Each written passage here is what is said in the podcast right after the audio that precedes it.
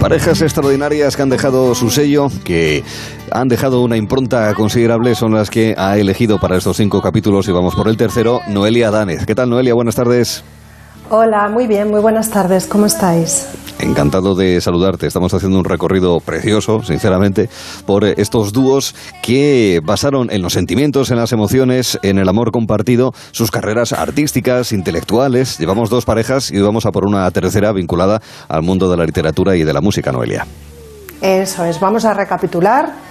Hemos hablado hasta ahora de una pareja de escritores españoles que eran Pardo Bazán y Galdós y de una pareja de filósofos ingleses que fueron John Stuart Mill y, Harriet Taylor.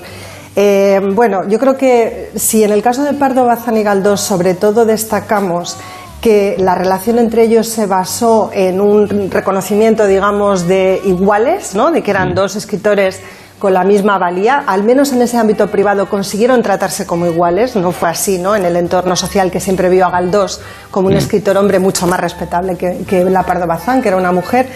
El caso de Millie Taylor, si recuerdas Arturo, pues era una pareja que colaboraba hasta el punto de que en realidad parecía que habían formado o integrado un único sujeto intelectual, por decirlo de alguna manera, ¿no? O sea, el nivel de cooperación era tan grande que acuérdate que hasta habían desarrollado casi un método, ¿no? Para producir y pensar conjuntamente. Y mm. hoy, como bien dices, pues vamos a hablar de un músico y de una escritora y yo creo que el modelo, si es que hay algo así como un modelo de relación en este caso, es otra cosa totalmente distinta. Por cierto, ¿algún oyente ha, adivinado ya de quién íbamos a hablar hoy o qué ha pasado con esto? ¿Cómo está la cosa? Mm, eh, tenemos que confirmar esa información, Noelia. hay que confirmar, hay que confirmar. Tú vas huyendo del regalo que prometiste. Sí. porque, pero es que estamos acumulando para el final, ¿eh? para ya final de agosto, juntarlo todo en un pack y entonces ya la bomba. Lo veo bien. Lo veo bien, pero yo cada sesión te tengo que recordar lo del regalo y etcétera, ¿sabes? Porque claro, tú lo dijiste y yo pues me, quedé con la copla. Bueno, eh, olvidadizo y tal. Sí, interesadamente. Sí, yo, ya, yo ya te veo, Timoteo.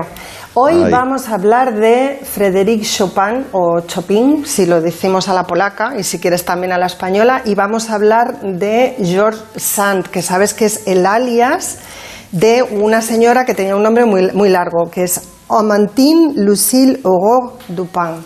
Me quedo mejor en nosotros Nos quedamos con el alias, ¿no? Madame Sand, ¿te parece bien que la llamemos Madame Me parece muy bien, sí señor. Se lo merece además. Se lo, lo, tiene muy merecido, se lo ganó muchísimo, tanto el reconocimiento de Madame como el tratarla por un alias que eligió ella de forma voluntaria, ¿no? Y que un poco vino a encarnar eh, su persona literaria, pero al final también su persona pública y su persona privada, ¿no? Yo creo que mm. Madame Sand eh, acabó siendo Madame Sand para absolutamente toda la vida, porque para mí es un caso de coherencia absoluta, digamos, entre las distintas facetas suyas, ¿no? Es un personaje absolutamente apasionante, es verdad que es así. Eh, bueno, eh, claro, estas dos personas, estas dos figuras, tienen una importancia anterior a haberse conocido.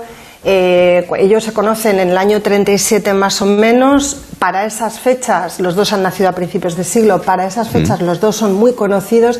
Quizá en el París de la época, que es donde ellos se encuentran, es más conocida ella, porque es una mujer que gusta, digamos, de frecuentar los ambientes culturales y se la ve mucho y además no pasa desapercibida, ¿sabes, Arturo? Porque ella, creo que lo sabes tú esto muy bien, va vestida de hombre a menudo. Sí, es eh, relativamente conocido esa consideración, sí. Sí, ¿no? Esa faceta suya. Bueno, ahí hay una historia detrás muy larga, pero hoy no nos da tiempo a contarla. La cuestión mm. es que ella es una mujer, eh, bueno, pues que, como digo, frecuenta los círculos artísticos, intelectuales, literarios, musicales del París de la época. Estamos hablando de los años 30, de la monarquía de Julio.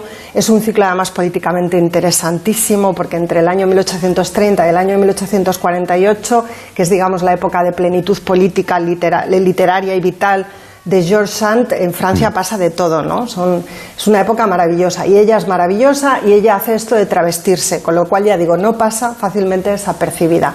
Ella, para esa fecha, ella está divorciada, ella se había casado en Noan, donde tiene su residencia en origen, pero se ha divorciado. En el año 36 ya le han incluso concedido el divorcio a, a través de un proceso muy complejo. Te puedes imaginar en la época lo proceloso que resultó el asunto, pero bueno, también fue de mutuo acuerdo con su marido y entonces se resolvió positivamente para ambas partes. Eh, mientras tanto, sabemos que Chopin es de origen polaco y él ha llegado a Francia muy poquito tiempo antes. Se le conoce porque es un músico ya importantísimo, tiene una producción propia también como compositor y es un concertista que se esconde mucho del público, pero que cada vez que aparece, digamos, eh, deleita al personal de una manera extraordinaria. O sea que cuando ambos se conocen en París, vuelvo a decir, los dos son conocidos, pero George Sand lo es más. Ella tiene muchísimo interés en conocer a, a Chopin.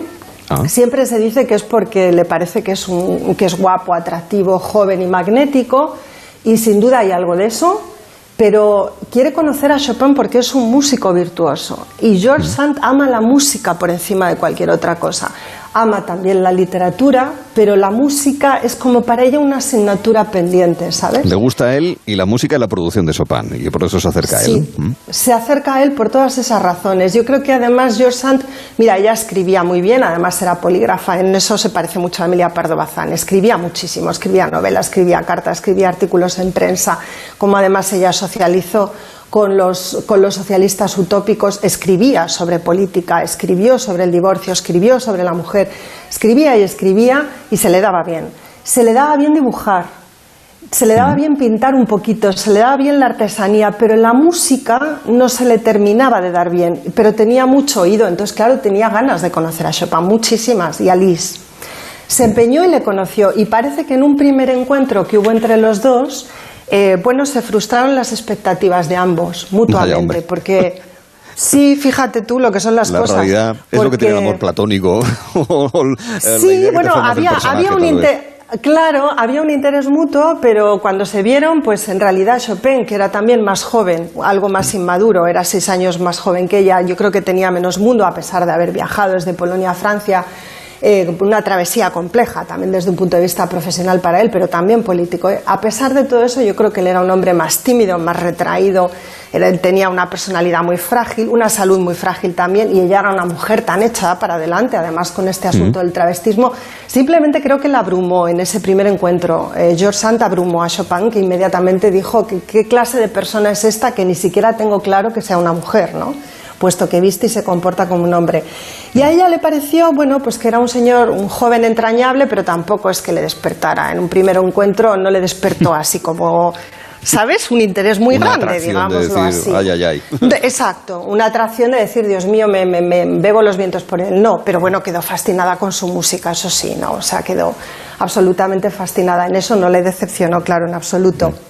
La cosa es que fue en un segundo encuentro cuando ya saltó la chispa entre ambos, por lo que parece. En ese segundo encuentro ya sí.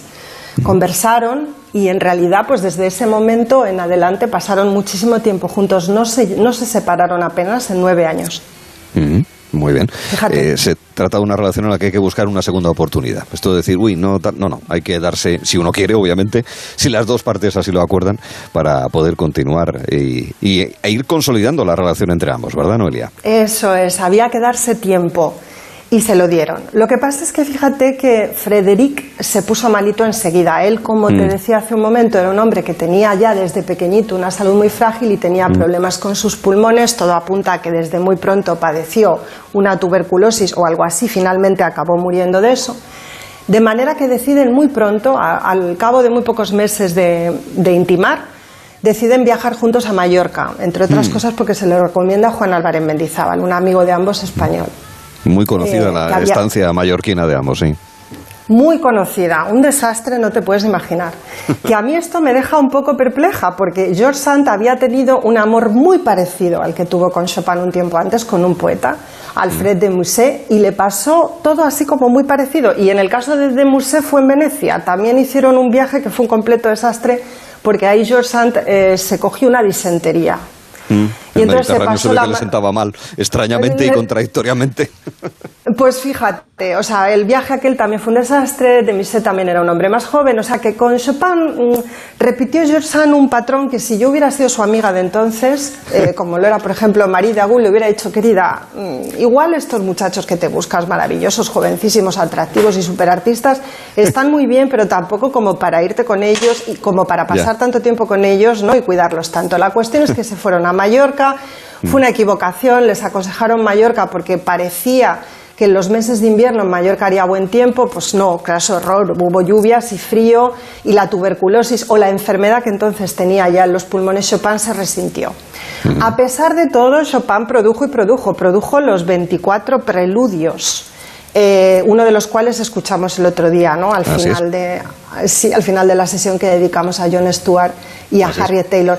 Produjo, produjo, eh, ella también produjo, porque de ahí salió creo que Leila y el principio de otra novela Escipión, y además se dedicó ella a cuidar a, los, a sus hijos, porque viajaba con sus hijos Maurice y Solange, a cuidar de Chopin, que estaba, que tosía, que sangraba al toser, que los mallorquines salían huyendo porque decían estos señores que no están casados, que no van a misa los domingos, el que tose sangre, Dios mío, qué tragedia, acabaron medio echándolos de Mallorca y ellos que se fueron. George dejó un texto difícil de digerir, Viaje a Mallorca, donde pone absolutamente a parir a todo el mundo y se mete mucho con el carácter español, pero hay que entender el contexto tanto de personal, digamos, de escritura del texto como de la época. Bueno, como fuera, volvieron de Mallorca a Francia y continuaron viviendo juntos durante muchísimo tiempo. Vivieron entre Noan, que era donde ella tenía su residencia, que había heredado de su familia por parte de padre, y París, donde alquilaban pisos, donde entretenían, es decir, donde se veían ¿no? con sus amistades. Y fueron nueve años que, bajo mi punto de vista, mm, fueron nueve años muy difíciles para George Sand porque ella ahijó a Chopin, básicamente. O sea, yo creo que esa relación sentimental fue una relación muy basada en el maternaje de George Sand sobre Chopin, al que se refiere una y otra vez en cartas, amistades de la época como un hijo o alguien al que cuida y trata como a un hijo, ¿no?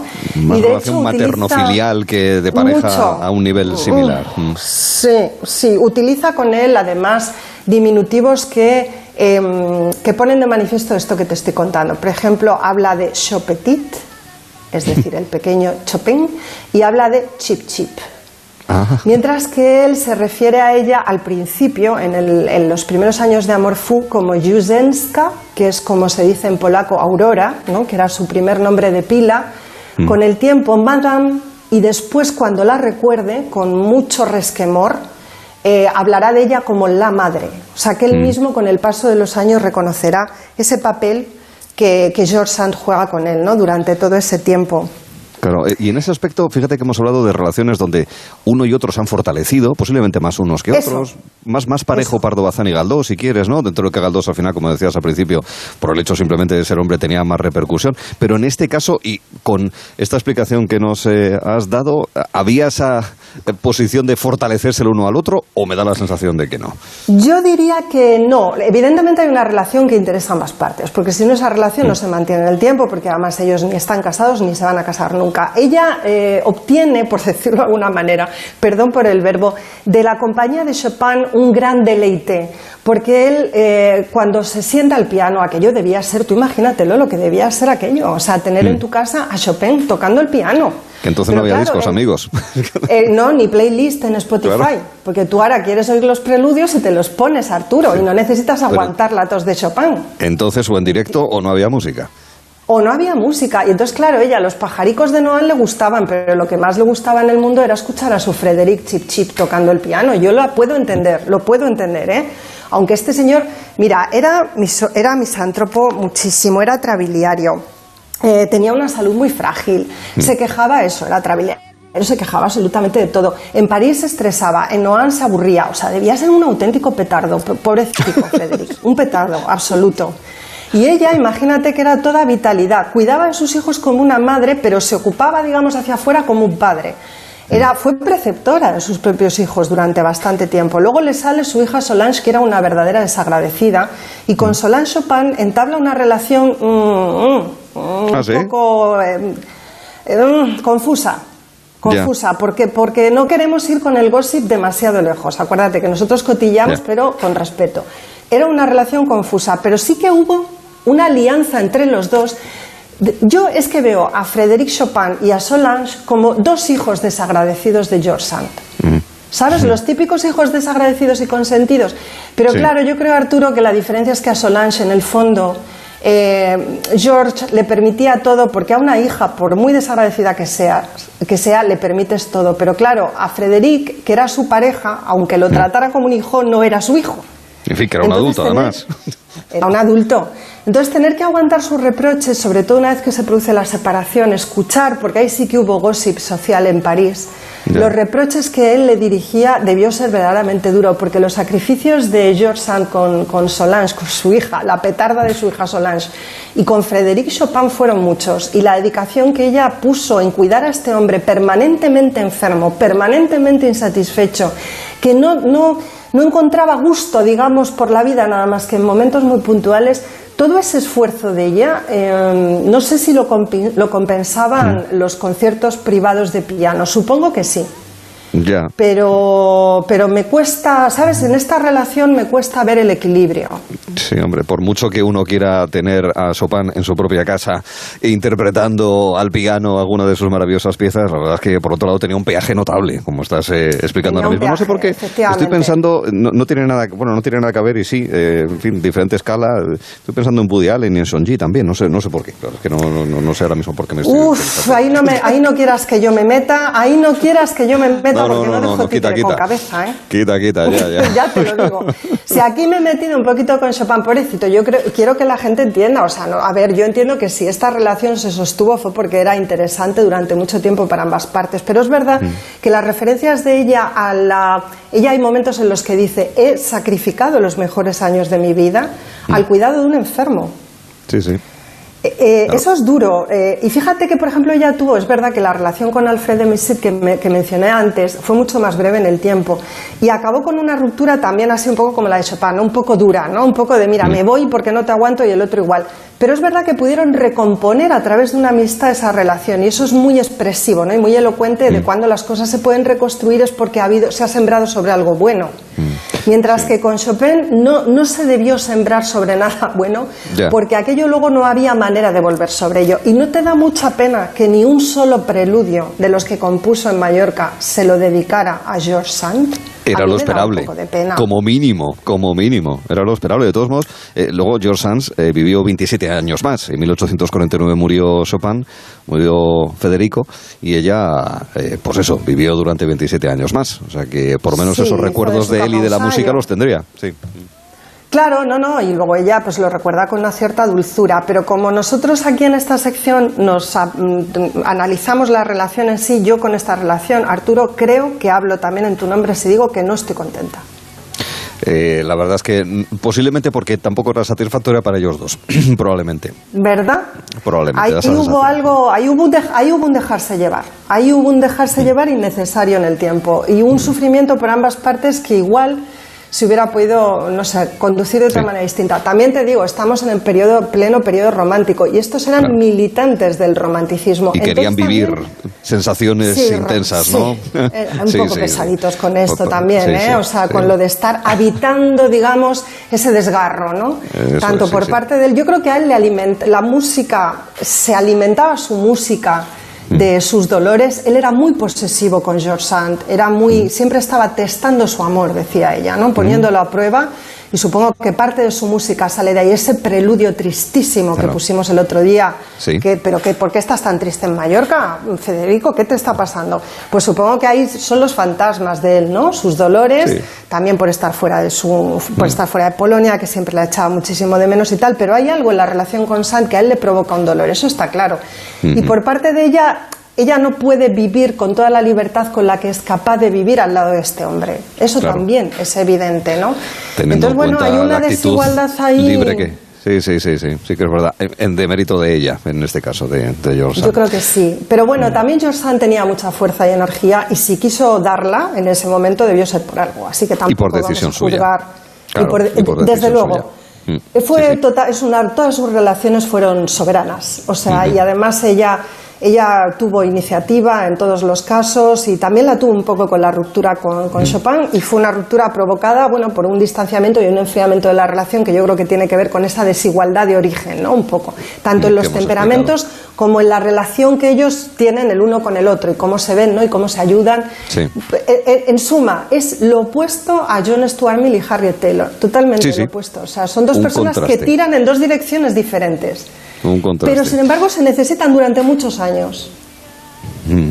No, no, es evidente por lo que has contado, Freddy Chopin y Madame Sand, que se conocieron en París. Es un buen lugar para conocerse. ¿No habrá alguna que otra pareja que se haya conocido en París y que podamos contar su historia, Noelia? Estás dando una pista. Pues ya está, no voy a dar más porque no sea que la gente... Pero luego si la gente lo adivina y, y piden regalo, mm, Arturo, eh, atente a las consecuencias. no te preocupes, hemos sacado los ficheros, los archivos de la contabilidad en un almacén que tenemos y eh, es ahí donde va a entrar el regalo que dispensaremos al oyente o la oyente que a final de este mes, pero a final eh, de este mes, pero no sabemos de qué año, eh, recibirá el correspondiente premio.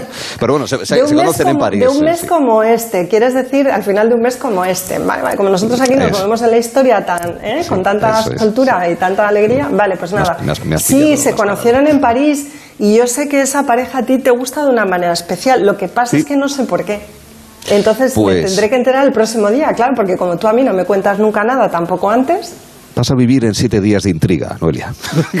Bueno, pues tendré que vivir con ello, yo qué sé, pero no sé por qué, pero yo sé que tú tienes muchísimo interés en que aquí se hable de esta pareja. Seguro que el interés era compartido por la audiencia. Noelia Danez nos está dando los detalles de parejas extraordinarias y la semana que viene habrá otra más. Ya verán. Noelia, un beso y cuídate, disfruta. Igualmente, amigo, buena tarde. Adiós, guapa, un besín. Dentro de un momento estaremos en Mérida, dentro de un momento estaremos en el Festival de Teatro Clásico para saludar a Paco Becerra, director, y al protagonista de esta nueva manera de presentar en el siglo XXI al clásico griego de hace 2500 años, Edipo, con el actor Alejo Saura. Será en escena.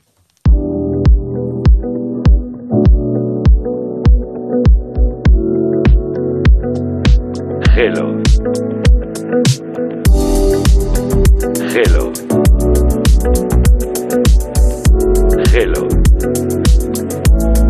3 a 7 en Onda Cero. Hello. Hello.